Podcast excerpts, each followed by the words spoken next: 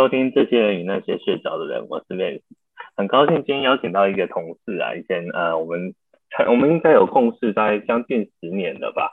那这个同事啊，其实还没进来那个水果公司前呢，那其实是做贸易公司，然后也很稳定，然后长期做了十几，我记得是十几年。那他进来了以后呢，就跟我们分享，就是他一直觉得厚养薄葬这个概念啊是。呃，一般这很重要，他很认同这样的概念习俗，所以他就自己啊，对于自己家人身后事啊，也是采用厚养薄葬的这种这种理念来执行。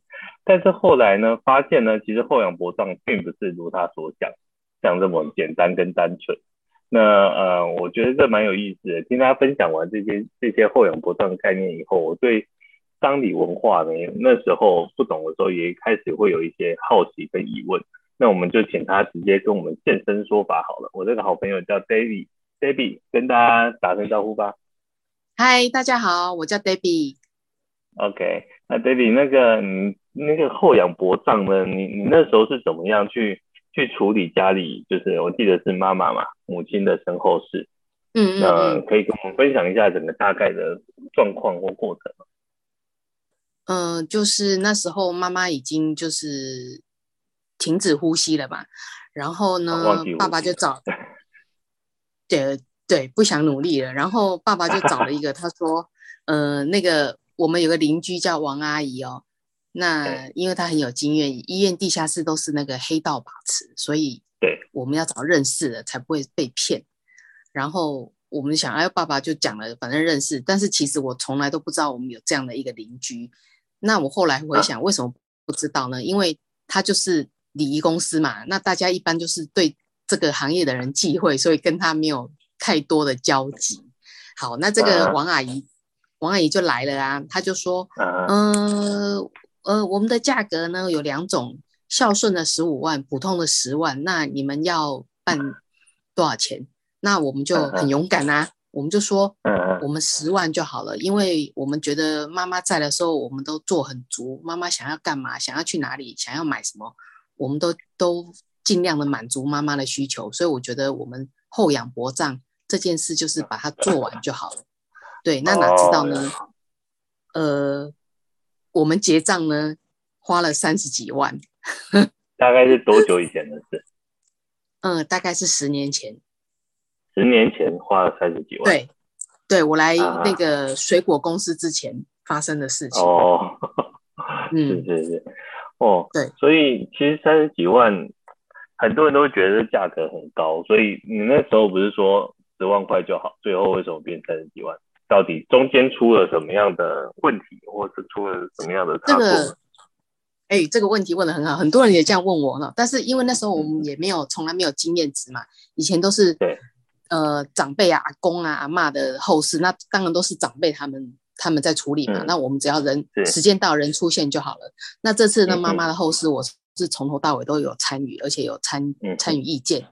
那嗯呃十万，那最后结账呢？其实我我不是很清楚，因为是哥哥跟他结账的。那我好像记得，好像一碗白饭就就就上百块吧。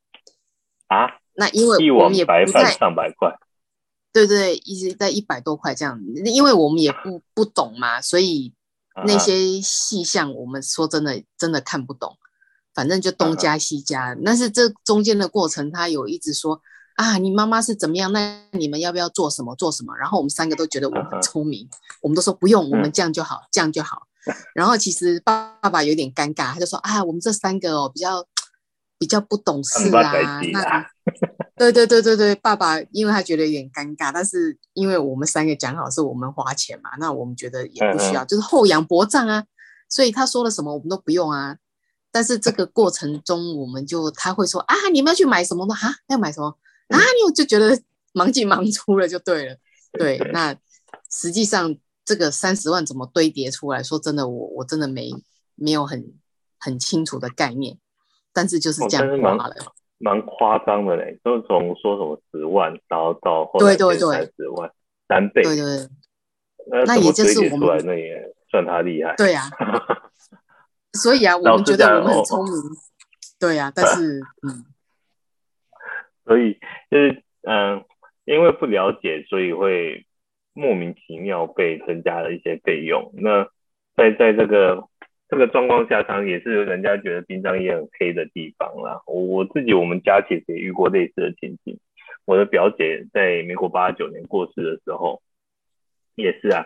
我我我记得我从在水果公司第一个月的客户就是我的小姑姑，我小姑姑就很支持我规划了，就是我们水果公司的商品那个生前契约嘛。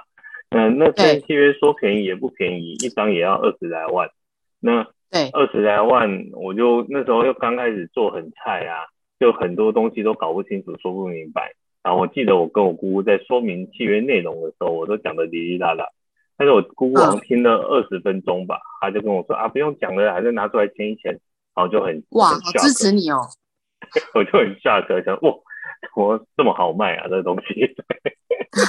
然后姑姑很支持你。后来我就我就很好奇问我姑姑啊，我姑姑就说啊，你一定，我就说为什么会想要规划的商品这种这样的东西。嗯。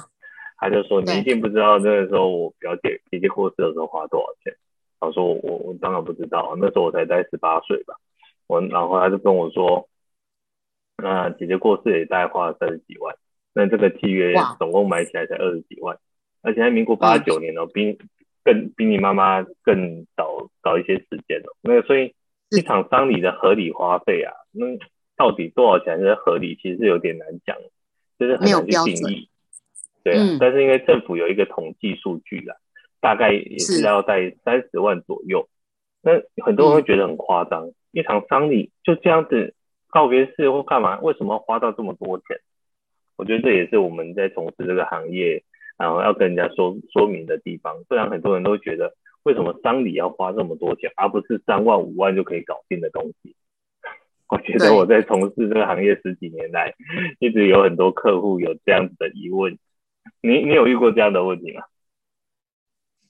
有啊，但是我觉得是他们没有没有经历过，呃，没有，对对对，没有真的去全程认真的参与过，对、嗯，才会有这样子的误解啦。我觉得，因为大部分的人都只是只是参加丧礼，他并不是主事丧礼这个角色，没错，我觉得有差异、嗯。对啊对，我自己当有主事过一场自家人的丧礼的时候、嗯，我才会发现。好多事情其实并不如我们所想那么单纯简单。那有时候面对的不是只有我们自己想不想要，而是其他家人的心理也好，其他长辈的呃一些传统习俗观念也好，他可能会要求你要怎样。我觉得就像我在结婚的时候啊，我本来选那个，嗯、因为我们做这一行嘛，没什么忌讳，我选农历七月要办丧婚礼，嗯，会有很多家庭的服务。对，然后我那时候那个婚宴会馆又便宜，然后又送东西，哇，我觉得农历七月超好的，啊，为什么不选农历七月？然后那时候就被就我就被骂到臭头，被家里的长辈 骂到臭头，哦，还是被否决就对了。对呀，啊，所以自己做这一行，其实面对的是不是自己高兴想要怎么办就好？那其实婚礼跟丧礼某些层面还蛮像的。这是我的我的感觉啦，嗯，还要兼顾别人的想法。对啊，而且丧礼其实更要兼顾到是别人的心理。你看，而且我们不觉得吗？我们常常在服务很多家属，然后就有一些状况，比如说啊、呃，不同宗教信仰的啊，或是某些人对宗教信仰特别执着的，嗯，就会有一些他他觉得一定要怎么样，但有些家人可能会觉得不一定要怎么样。那我们就从在这个角色就是沟通协调嘛，协调，我觉得也也蛮有意思的。他、啊、那你当初怎么会想要进这个产业？嗯，就是因为那时候办了妈妈这一场，钱没少花，但是留下很多遗憾的后事嘛。那我就开始去去网络找资料，我发现哇，原来还有生前契约这种东西。嗯，对，那我觉得。诶，如果周围的人因为经过我的推广，然后能够免于遗憾，像我那样子，呃，钱没少花，留下遗憾，我觉得这个工作好像可以来从事，蛮有意义的。对，而且感觉这个工作也没有退休的问题，因为基本上我是个喜欢工作的人嘛。我从毕业到毕毕业到现在一直都在工作啊，只有怀孕休息一年而已，工作都没间断过。对，其实老实讲，我觉得这个带小孩在家里带小孩比工作更辛苦。对，所以我小孩带到四个四个半月，我就逃出来工作了。我宁愿拿钱跟人家换工作。对我，因为我妈妈一直很鼓励我们，就是呃，结婚以后还是要有收入，所以她就只好说：“好吧，我帮你带小孩，你去上班吧。”这样。所以你儿子跟妈、嗯、跟外那个外婆的感情特别好，很好。对，没错，嗯，感觉得出来。对啊，如果是这样，因为外婆从小帮忙带的话，那个感情一定很好。对，没错，嗯。所所以啊，你在这个产业为什么呃进来了以后会遇到最多的困难是什么？最多的困难，你呃你说的是哪一个层面？是在服务方面，还是在呃找客户这件事？我我我们在业务工作不外乎就是要那个创造业绩嘛，销售嘛。对。那你觉得在销售或者在创造业绩、开发或干嘛这段过程最多困难的部分是什么呢？我觉得最多困难就是因为我我本来是从事内勤的工作嘛，一直做到贸易公司做了二十几年，所以完全没有业务的工作经验。但是因为我们这个工作比较特别，呃，当时我的主管跟我说，其实反而没有业务经验的人很很适合从事这个工作。嗯嗯，对，因为你没有原来的那个习性在嘛。那这个这个商品又非常的特别，你如果用呃一般一一般的那个业务的销售方式，其实是有困难的。对，那那我从事这个将近十年来，我觉得这个比较困难的就是做开发这件事。嗯，就是开发这个这个对，因为这个商品它没办法重复消重复消费，所以要不断的做开发做开发。你如果停止开发，你的、嗯、你的业绩来源可能就会产生问题。我觉得这是比较困难的部分。嗯，但是你不会遇过，比如说人家都觉得生前契约是诈骗啊，买生前契约干嘛啊？生前契约没有用啊？你有遇过这类似这样的问题吗？呃，说真的，我倒没遇过、欸。哎，或许他没有，哦、呃，客户没有，嗯、客户没有真真实的把他的想法说出来吧。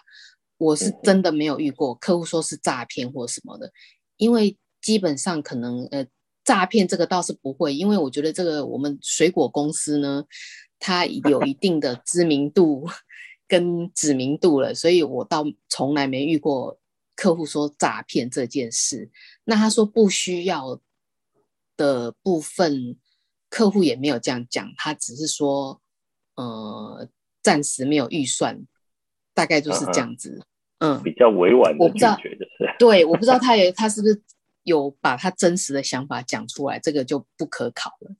对，真的，但是我倒觉得我、嗯、我做这么多年呢、啊，我我我刚刚那几个问题，真是我是真的有听过，他会觉得摄影契约没有用，或者摄影契约干嘛的那个不重要，然后他那个听过最多的最多的拒绝问题，应该是说以后我就简单就好。简单就好，我这个这个超小号包包修修就后。我觉得我听到还蛮多客户会觉得简单就好，就就觉得他不不在意这个东西。嗯，嗯，你有遇过这这样这样类型的问题？有是说简单就好，或者简单就好，我遇过。然后还有就是说，呃，我以后交给我小孩就好了。我养他那么大，难道他没有能力去处处理这些事情吗？我不是白养了？啊、对。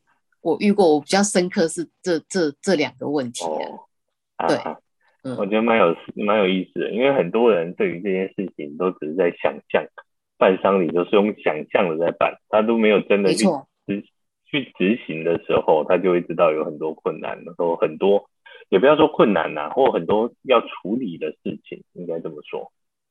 没错，对，我觉得这个这个状况大概是这样，因为发生。不幸的当下需求，其实都已经够伤心难过，哪有什么样的心思去处理这么多琐碎的事情？比如说，你可能还要面临一些长辈给你的一些特殊想特殊情况，我指的是有些长辈可能说啊，他还没拜卡不会跟，就是一些习俗的东西，他会加注在就是执行人身上，然后执行人可能就因为不了解说，说、嗯、哦，那就要做就要做。我觉得，我我觉得当你应该要办自己想要的感觉，这比较重要，而不是而不是就是一昧的，好像人家讲什么就要做什么。有时候花很多钱，不见得是礼仪公司帮你加的，都是你们自家人自己加的。对，但是这个这个就是在办丧礼的的的的那个压力啊，你有时候没有遵照着长辈的、uh. 的想法做，可能就会一直被他指责啊，说你不孝顺啊，或什么的啊，说这样不应该呀、啊。你刚刚讲厚养薄葬，那个开 U 好诶咋搞办啊？你们都没有选开 U 好，那、嗯。那你们长辈不会有什么样的的意见或想法吗？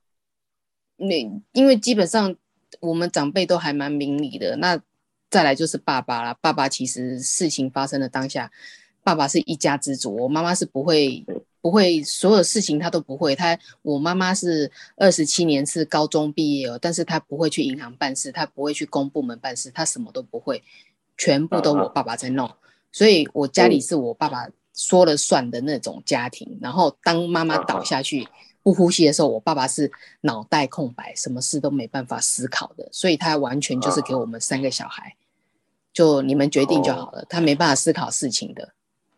嗯，所以我们决定怎么样就怎么样，对，他完全没意见，对，而且我们三个讲好了，就是费用我们三个分摊嘛，所以爸爸可能也一方面觉得他没有负担费用也。不会太有意见，不方便讲话。对对对，这 爸爸其实某方面是蛮明理的啦，他、uh-huh. 他也是疼小孩，他是疼小孩的。了解。对对对，okay. 嗯嗯。呃，我们 Debbie 在整个这个行业将近十年的时间，那也服务过非常多的案件哈。那我们留在第二阶段来请 Debbie 来跟我们分享一下，因为我记得 Debbie 有一些案件蛮特殊的。那这些特殊案件也蛮有意思的，嗯，可以跟大家分享一下。那我们这个阶段就先到这里喽。呃，下个阶段再那下个阶段再再聊聊喽。好，OK，待会见。我们先这样喽。待会见，拜拜。好，拜拜。欢迎回来，这些人与那些睡着的人，我是 Vance 啊。刚刚有聊到啊，我们 Debbie 在这产业大概十年的时间哦，有很多呃服务的经验。那这么多服务经验里面呢，有没有什么比较特殊的案件是让你比较印象深刻的呢？嗯，有哦。呃，这个案子是一个三十几岁的男性哦。那在服务这个男性之前呢，我是先服务了爸爸的后事。那爸爸是在睡梦中走的。那不到一年的时间呢，有一天早上我就接到这个媳妇的电话，他就说。他就说他先生的名字，呃，我我我大概家属的名字我大略都都会记得。那就说他先生的名字，然后就说他已经走了，要我过去服务。然后他哭得很伤心。那我听我接到电话的当下，我当然也是非常的惊讶，然后我也跟着哭出来，因为毕竟家属跟我有有接触过，也是有一点感情在啦。然后，我们两个是在电话哭了一下，然后我就到了 现场，然后才知道是这先生是因为情绪的问题烧炭自杀，然后有一个高年级的儿子，他们就一个小孩而已。对，嗯嗯嗯。那很特别的是，就是在我们把大体安置好以后，然后把灵堂设设好以后，就跟着李医师跟这个太太，我们就三个人。很单纯，就三个人开了一个智商协调会。Uh-huh. 那在协调的时候，这个太太就说：“呃，其实那时候办完我公公的后事以后，我先生有跟我聊过，他说，将来我啊，就是简单办就好了，我不要劳师动众。Uh-huh. 所以，我们整个流程呢，就是朝着简单办这个方向走。然后，当时礼厅呢，就定了一个十二个人的礼厅。然后他说，我只要我们，对，我只要我们家人。”对，只要我们家人在一起，然后送他，然后送送经就好了，然后其他的都不用做。好，那当然我们就这样安排好了。呃，就隔天早上大概不到六点，他就写赖在群主，他说：“对不起，我我我昨天认真想过，我觉得这个丧礼可能我们整个可能要重新再讨论过。我昨天太冲动了，我没有呃仔细去思考这些事情，然后问我们什么时候有空啊？当然有空，我跟李医师当然要排除万难呐。然后我们就再约了时间，重新再 run 一次那个流程，看要怎么调整。”结果呢？礼厅从十二个人变成六十几个人，然后傅文呢？因为他想要邀请他先生生前的好友、亲朋好友都来，对，然后公司的同事啊什么的，同袍啊，对，嗯，同学，对，然后这个傅文呢，他先生喜欢打网球。所以呢，富文他也不要用制式了，他要定制款，要设计款。哦，所以当下就请了设计师，呃，设计了几款跟网球有关的。那他也决定了，就是那李医师他就说，那这一张多少钱？李医师说这一张要二十五块一张訃闻，然后就决定了。所以李听也从十二个人变成六十几个人，然后訃闻从制式的不用多花钱，变成一张要印制要二十五块。Uh. 这些，然后他说告别式那天他们不穿黑袍，他跟儿子不穿黑袍，他们要穿要穿什么？穿就是自己的衣服，嗯，深色的这样。Uh huh. 然后儿子要穿西装，嗯，那他要穿正式的洋装，uh. 就这样子。嗯哼，对，嗯哼。但是当天的一些钱，嗯，是是是，然后场面也变大了，然后他的法式也要追加。对，uh huh. 所以真的，他当第一次没有细想，他就说：“我先生说要简单，生前我们有聊过。嗯”对，但是当他回去细想以后，整个、嗯、整个就全部嗯、呃、都都变了。翻。嗯，那当然，嗯、对我们是当然一定尊重，因为我常跟家属讲，你们就是这件事不能重来，所以一定要想清楚，不要事后嗯回想，觉得哎呦当时怎么没做什么，怎么没做什么？对，嗯嗯。所以要想清楚，嗯，了解，的确哦，我觉得我我也曾经听过一个一个蛮特殊的案例啊，就是我曾经这案子虽然是我前面咨询，但是这案子我没接到，但我有听过别人办类似这样子模式的案子，就是啊、呃，来咨询的是两个女儿，那我就是那个病就是癌末的这位是父亲，那因为父亲一辈子在菜市场工作，那好不容易要退休了。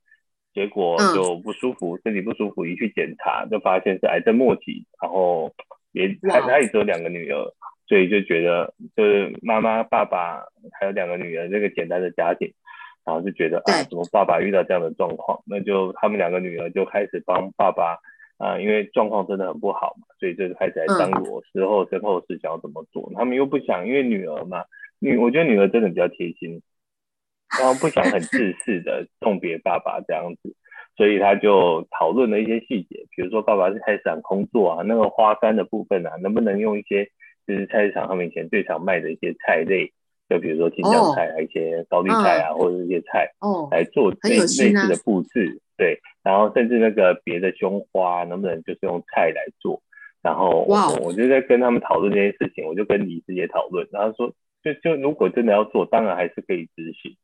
所以就觉得，哎，大家讨论都差不多，觉得挺好的。那那因为因为讨论完又不是就家人就马上就离开嘛，所以又过了几天，结果就就在追踪嘛，又在联系一下，就问那个那个小姐说，那那个啊、呃、女儿就问她说，那爸爸状况目前怎么样？然后后来，然后就嗯、呃、大概将近一个礼拜后才回我，就说爸爸已经离开了，那身后事是是叔叔还是？伯伯就是爸爸的兄弟，哦、跳跳出来主事，对，主导，所以他们就决定要去找别家礼仪公司，所以他用他们想要的方式，其实女儿他们就只能就是 按照长辈所、嗯、对所所安排的去做，然后觉得蛮可惜的。那并不是可惜，不是说没有接到这案子或干嘛，而是可惜的是他们他们很用心想要做的这些事情，其实被长辈否决掉了。我觉得蛮可惜的，是可惜这点的。嗯那我觉得，嗯，真的每一个人对于道别这个事情的想法跟看法不一样。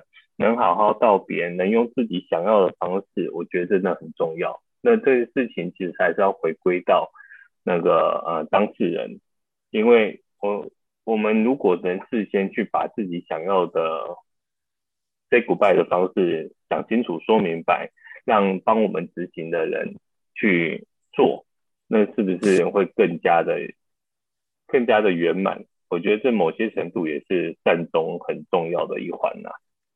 对，没错。对啊，这这是我自己自己刚好有经历过的一个一个过程，也刚好跟你分享啊。那那么多服务过那么多的家属啊，有没有什么家属做过什么样的事情，是你觉得异常的不一样，或是觉得很感动的地方？嗯，很感动，应该是有一场在。呃，孙子在念追思祭文的时候，我听到的，他那个往生者是他的阿妈，然后这个孙子就说：“嗯、呃，阿妈，不管我几岁的时候，呃，你，诶，你看到我，你总是会问我假爸呗，然后我只要说还没吃饱，然后呢，等一下桌上就会有热腾腾的食物在我面前，对，就算现在我已经当爸爸了，呃、嗯，那个。”那个人大概四十几岁，他的小孩我看大概是小学生的样子。他说：“即便我现在当爸爸了，啊、你看到我还是问假爸呗？然后我说亚梅，然后热热的东西就又在桌上出现了。哦、对，那从今天开始，我再也没有热热的东西、热热的食物在、嗯、在在桌面出现了。对对对，然后我听了当场就飙泪，就躲到旁边去哭出来了。真的非常感动，然后其实经过这一段以后呢，我就回家想，糟糕了，将来我儿子如果要要念追思祭文，他好像我好像没有做什么东西可以让他 回忆的，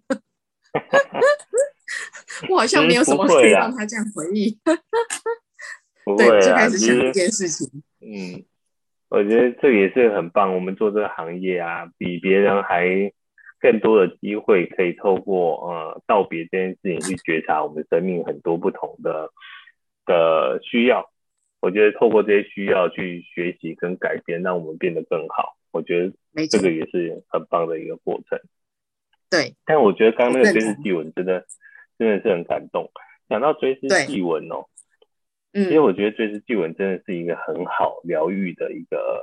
一个过程跟工具，但是我常常啊，在服务很多家属的过程，很多家属其实是不愿意，没有去重视这一块，或是都说啊不用啦，就是你们帮我念字式的就好，或是，是。或是就是说我不知道怎么写，你有你有遇过这样的情形？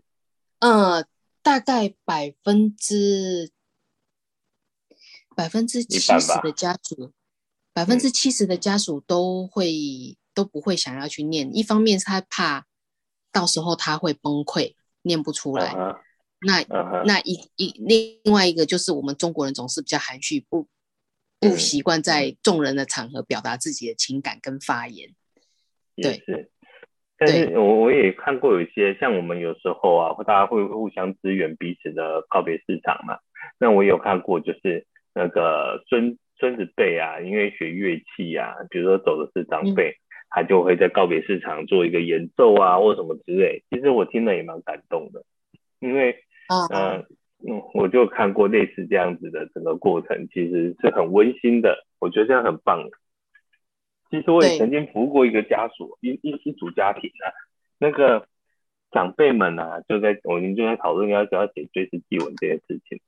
然后大家就想说啊，不知道要不要写啊，然后我就建议他们，然后可以写啊，可以直接抒发啊，不只是你们不想写没关系，就是儿子就走的是妈妈，那儿子们其实年纪都很大，儿、嗯、儿子们不想写没关系，但孙辈有些孙辈会想要写，我就说儿子们如果就不想写没关系，那孙辈如果想写也很好，我们可以可以写起来，然后在最后瞻仰仪容的时候放到棺木里面。给阿嬷、外婆带走这样子，所以孙辈就很积极哦，然后写了每个孙辈都几乎都有写，总共写了九篇，然后我帮他们做一个册子，集结成册，然后告别市场的时候也发给宾客，因为他不会九篇全部念，他可能会选一两篇有在场的孙子来念，他们想要的祭文，然后就一个一个嗯嗯。一个纪念的感觉。我有做类似这样的东西，嗯嗯嗯、啊，家属也很满意，他觉得哇，为什么 当地还能把它做成这样？其实我觉得我们只要多一点点的用心呢、啊，都可以协助很多的家属去得到安慰。我觉得这个、嗯、这是我们在服务过程很有价值的地方啦。像我刚刚听那个 David 讲那个这个祭文，真的是心里也蛮有感触的。对，那你自己在当家属的时候，嗯、你你们有写祭文吗？有有有，是我先生的大哥写的，他非常的平稳，啊、然后。对，可以整篇念完。他，你因为他从小就是那种 演讲比赛冠军那种人，所以他很适合。他文笔也不错，他文笔也不错。然后他，他大学那时候填选填志愿，他很想填中文系。对，但是被游说被挡下来，去填数学系。说中文没前途，对，他很喜欢看。啊？所以学中文没前途。哎，没错，对对对对对，所以被挡下。一定都是这种话。我以前想要去学哲学，然后人家说学哲学干嘛没前途。但其实学哲学也有很多的逻辑，很多的想法，其实都从哲学哲学衍生出来。我觉得它是一个很重要的呃生活生活逻辑工具，我是这么觉得的。嗯嗯嗯，对对啊，讲到祭文，其实我自己啊，那上次就是家人离开的时候啊。我我就李医师有问我嘛，要不要写，然后我说好啊，写啊。那写完，他李医师又问说，那你要不要自己念？然后我就说好啊，自己念啊。结果我我记得我答应完五秒后我就后悔了，嗯、我说哇靠，因为你会崩溃是不是？对，没错。然后我还记得我在那个告别市场上念祭文，我自己都不知道我在念什么，念的滴滴答答，因为就讲到。写的东西就是很多心里想讲的话，画面就出来了。对啊，我觉得那个情绪真的不是，哪怕是我们就是服务过那么多案例，哪怕是我们看过那么多的生死，自己面对的时候还是会有，还是会有这种这种很难去克制情绪的时候。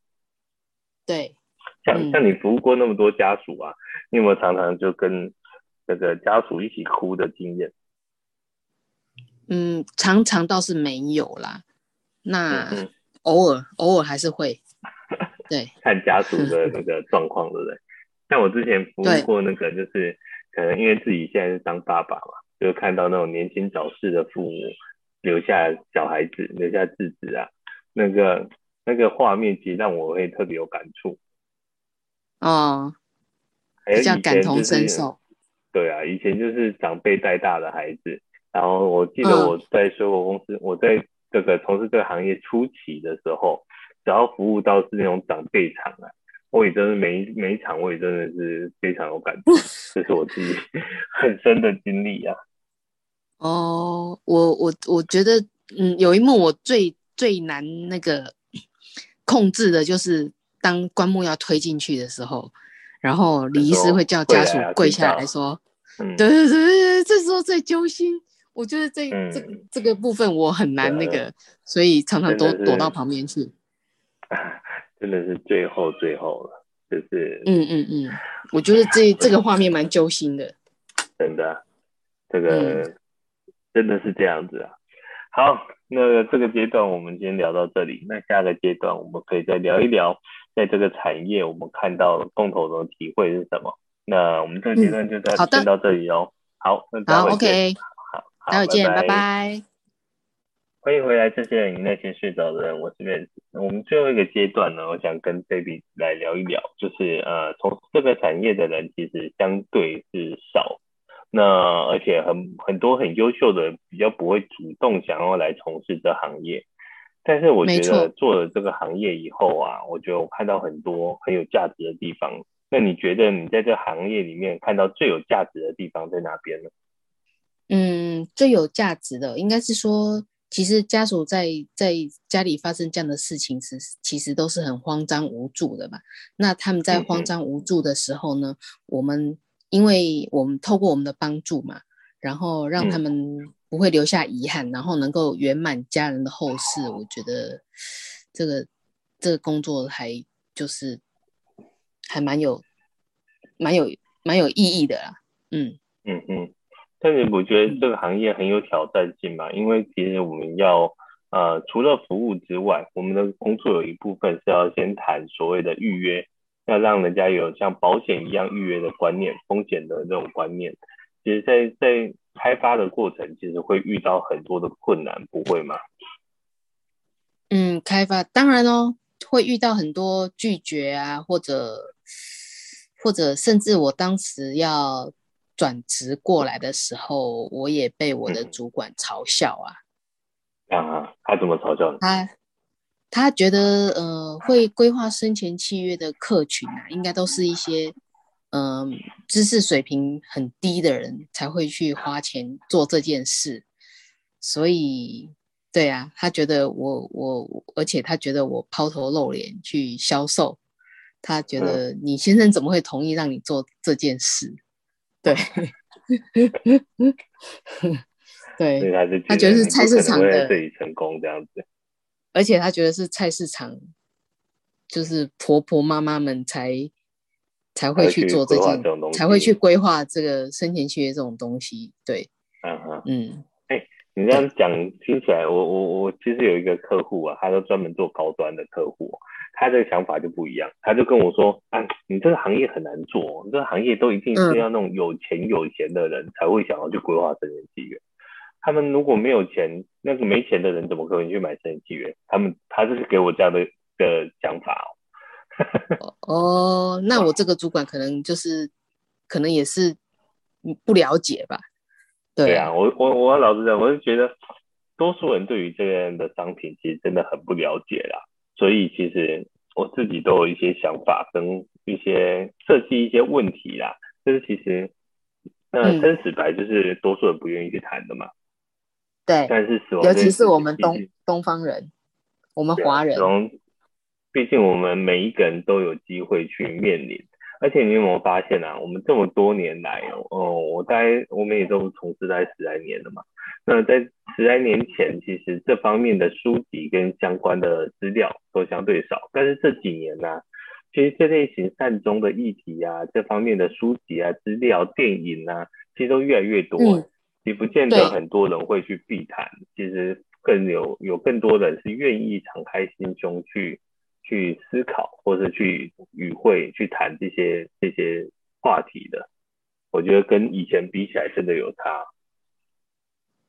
嗯，但是我我这个这几年接触的过过程，我发现其实是年轻人，年轻人他们的接受度比较高，嗯、甚至他呃，像二十几岁的人，他说他们在高中的时候，学校就会要他们写遗嘱。这件事，所以他们觉得这真的，所以他觉得这件事是很、很、很自然的一件事情。但是，uh-huh.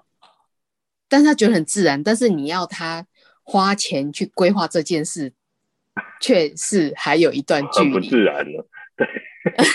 所以我就 我就不懂到底到底他们真正的对这件事的想法到底是怎样，我还还还有点看不懂。嗯。应该你不知道有没有接触过现在年轻人？有啊，不只是现在年轻人，其实人都是这样子啊。其实这几年我接触了所谓的正念呐、啊，就是其实从很多的生活、生命里面，或是你的 工作的过程里面，会有一些所谓的觉察。你会先发现，我是觉得真的先发现问题、正视问题，你才有办法去学习解决问题。对，如果你连问题都不想去承认，不想去面对，不想去发现，其实那个问题其实有时候在你心里就会，就会它就是一个伤疤这种概念。所以我是从觉察这件事情，我我去去发现一些问题，透过这样的觉察。但是发现了以后呢，当你要解决问题，我把它叫做叫觉醒。你如果真的觉醒了，你才会有这个行动力。去把问题解决，但多数人很多都只是在觉察阶段，并没有到觉醒的阶段。这是我自己的自己我自己用的方式啊。就我觉察，我发现了这个问题，但是我没有很想去解决，因为他可能还不知道这个问题对他的影响会有多大。所以这一样啊，大家都觉得说啊，我认识了死亡，我知道死亡这个无常这件事情，但是它不会发生在我身上啦，这个离我很远呐。他们还还早，可能还是这么想，对，还还早啦，所以他们并不会想要说去做一些风险的安排啊，各方面的规划。我觉得会有这样子的心态啦，那我觉得这无可厚非，很多人的心里会有这样子的想法，所以，呃，这也是我觉得在做就是预约规划有点难度的地方。所以的确有没有可能，就像我我跟那个客户跟我分享，他说就是这因为你就是要找那种有钱人呐、啊，很有钱，他不差那那个几十万，他跟你规划是没问题的。哎，这样听起来也有道理哦。但是这个有钱人其实蛮两极的，有的觉得他有钱，根本什么时候规划都一样没差。如果是他加上他的忌讳，所以这件事还是一样 pending，要走到签约还是有难度。你有印象，就是我们有一个同事熊哥，熊哥就曾经有一个故事跟我们分享，就是他他有一个球友啊，就非常的有钱嘛，他就跟他分享我们的商品，那。那个球友呢，会觉得说啊，这么有钱呢，我我不我我以后等你们盖好以后，我再买就好啦，我根本不用现在去买一些什么预售屋或干嘛，所以他一直没跟熊哥规划。然后结果有一天呢，熊哥就是他们共同朋友啊，其中的一个朋友，嗯，往生离开了，然后这个球友就去共同朋友嘛，就去灵堂上个香，然后也跟他的孩子致意一下，聊一下。他说啊，那爸爸离开了，未来要把爸爸放到哪一个塔位啊，或什么之类的。然后那孩子就跟他说、嗯、啊啊，呃，前提是这个这个离开的这位往生菩萨留了上亿的资产给孩子哦。然后嗯，那个这个孩子就跟这个球友，这个熊哥的球友讲啊，没有啦，我们有去看一些塔位啦，但是那个都我觉得好贵啊，那个有那个看一个十六万的，他觉得很贵。那个球友就傻眼，他觉得。哇，留了上亿资产给孩子，那他买一个十六万的塔位，他就嫌贵，那干脆我自己先把我要的东西买起来好了，嗯、我喜欢的环境买起来好了。所以这个这个球友就后来跟熊哥规划了那个那个水果公司很很很很厉害的预约商品嘛。对，我记得熊哥有分享这个真实故事给我们给我们听，你记得这个故事吗？嗯嗯，不，我不，我不知道，没什么印象。嗯，但是我对这个故事特别有印象深刻，就是的确真的，你很多东西你不把钱用在自己身上，留在给给孩子或干嘛，那那就变成他们的钱喽。你不 你不不花，到时候其实，呃，我只是觉得这这些事情听起来也很有意思啊，就是没有对错啊，但是就是觉得。这个辛辛苦苦，那每个人的选择，对啊，留留人生最后一片好风景给我自己，而且是我有能力，然后我也愿意的，那也没有什么错啊。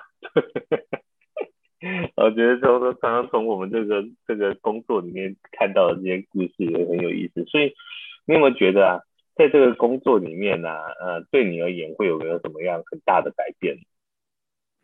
嗯，很大的改变。多久了？嗯。嗯，我觉得我我我我会比较，我会更重视跟家人之间的的相处，呃的相处的机会，我会更对，嗯嗯嗯对，因为我觉得每个生命都不容易，然后每个缘分也不容易，大家能够成为家人，嗯、然后有机会相聚，我觉得这个时间都都是很珍贵的，对，嗯嗯，在还没从事前，其实。大家也都知道这些事情啊，所以你还没从事这行业前，跟从事这行业，你实际上真的做些什么样的改变？比如说，你真的把时间花在家人、孩子或是什么身上，有做了哪些事情吗？嗯，呃，应该是说做哪些事情哦，我就会想要，呃，可能。定期，我觉得人没有相处哦，感情真的会淡。那我就会想要定期，就是要跟，因为儿子我就一个儿子嘛，那儿子早出晚归的上班忙，我觉得要跟他定一个时间，一个月可能什么时候固定就要一起吃个饭。嗯，这样子很棒啊。嗯，联联络感情。嗯嗯嗯，对，的确，嗯，我觉得我觉得真的。那你在这个行业啊，你有没有觉得这行业哪里是你觉得最辛苦的？最辛苦，我觉得都还好哎，我觉得工作没有不辛苦的啊，对我而言，嗯嗯，辛苦。那嗯，我我我做这个行业，常常问人家说，你会不会看到大体啊，我干嘛？那你不会觉得一个女生看到大体，不会觉得很可怕吗？嗯，我觉得还好，因为应该是经历过妈妈的那一场以后，我觉得，哎呦，人往生的不过就是躺在那边而已，其实他还是个人，而且我觉得我们来从事这个工作，我们是来帮助他，我们也没有害他，所以我觉得这个对我而言倒是没有什么需要克服的。嗯，了解。哦，所以你、嗯、你觉得这样的女生，这样的工作适合女生吗？我觉得是要看看个人的，我觉得跟性别好像没有很，因为没有很大的差距，因为我们也不用去扛大体呀、啊，所以没有什么体力的问题，没有需要扛大体，所以只是意愿的问题而已。而且我觉得女性还有一点优势，就是女生通常会比较感性一点，那做服务这种工作，尤其是这种工作，呃。女性我觉得还蛮适合的啊，所以我一直很佩服你们这些男生可以从事这个工作，可以存活，真的很非常了不起。不会啊，怎么做？跟工作。对啊，我觉得男女生都有不同的优劣势啊。对啊，那但是我老实讲，我真的觉得女生比较适合做这样类型的工作，因为其实。这个工作我们其实分工蛮细的啦，很多东西其实会交给礼仪师啊，或是其他礼仪团队来做就好了。那其实我们主要以那个呃殡葬业务工作就是陪伴嘛，开发，然后呃，我觉得我们是帮礼仪整个很加分的的一个任务。嗯，所以我觉得我们应该是算是一个润滑剂吧，嗯、哦，家属跟礼仪师，还有家属跟家属之间的一个桥梁啦。所以我觉得女生很适合做这样的工作。你不觉得我们、嗯、我们公司很多那女性的礼仪师啊，其实也都服务得很好，很贴心。那对，真的觉得这个工作是很多事情没办法重来，所以这个这些事情这个真的很重要。像我曾经服务过这个就是家属啊，就一直觉得这个往生者生前就有。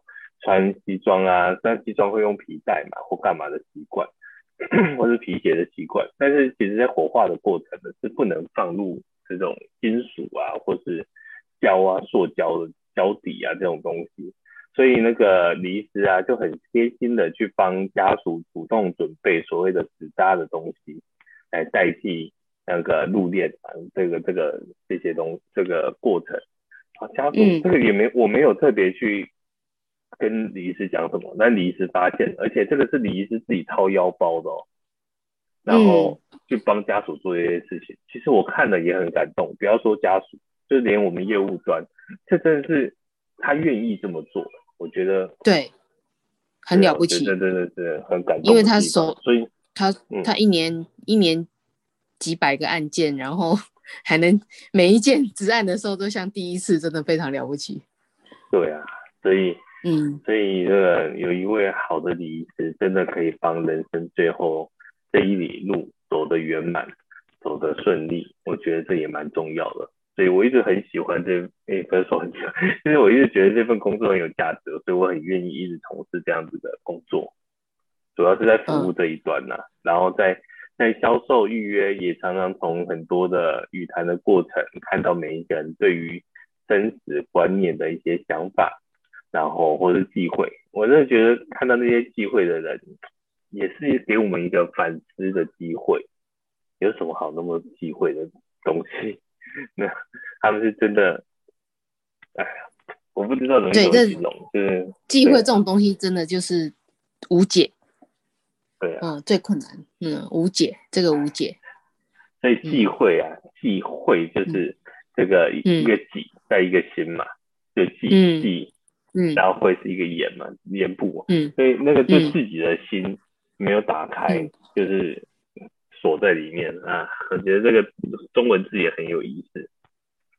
嗯，古人创字，嗯、对，很有智慧。对，对。啊，今天很高兴能邀请 Debbie 来跟我们分享，就是在那个他所从事的这份事业里面的这些故事，还有所谓的祸养伯葬的丧礼，其实真的没那么简单。很多人不要把丧礼用想象的来办丧礼，而是真的先去了解。所以啊，就多认识一些优质的那个业务同仁，其实也是好事。不要那么快拒绝我们。我们想要跟你聊一聊，没有那么可怕。我们不是强迫推销或干嘛，只是想跟你跟你聊聊天，观念的分享，聊聊一些观念。对，那很高兴 David 进来跟我们分享哦。嗯、那我们今天节目就大概到这边。嗯、那好，也谢谢 Vance 的邀约。嗯、谢谢谢谢。也下礼拜希望呃各位听众继续在收听我们的这些人与那些睡着的人。我是 Vance。那今天到这边喽，好，拜拜，Debbie，拜拜，拜拜。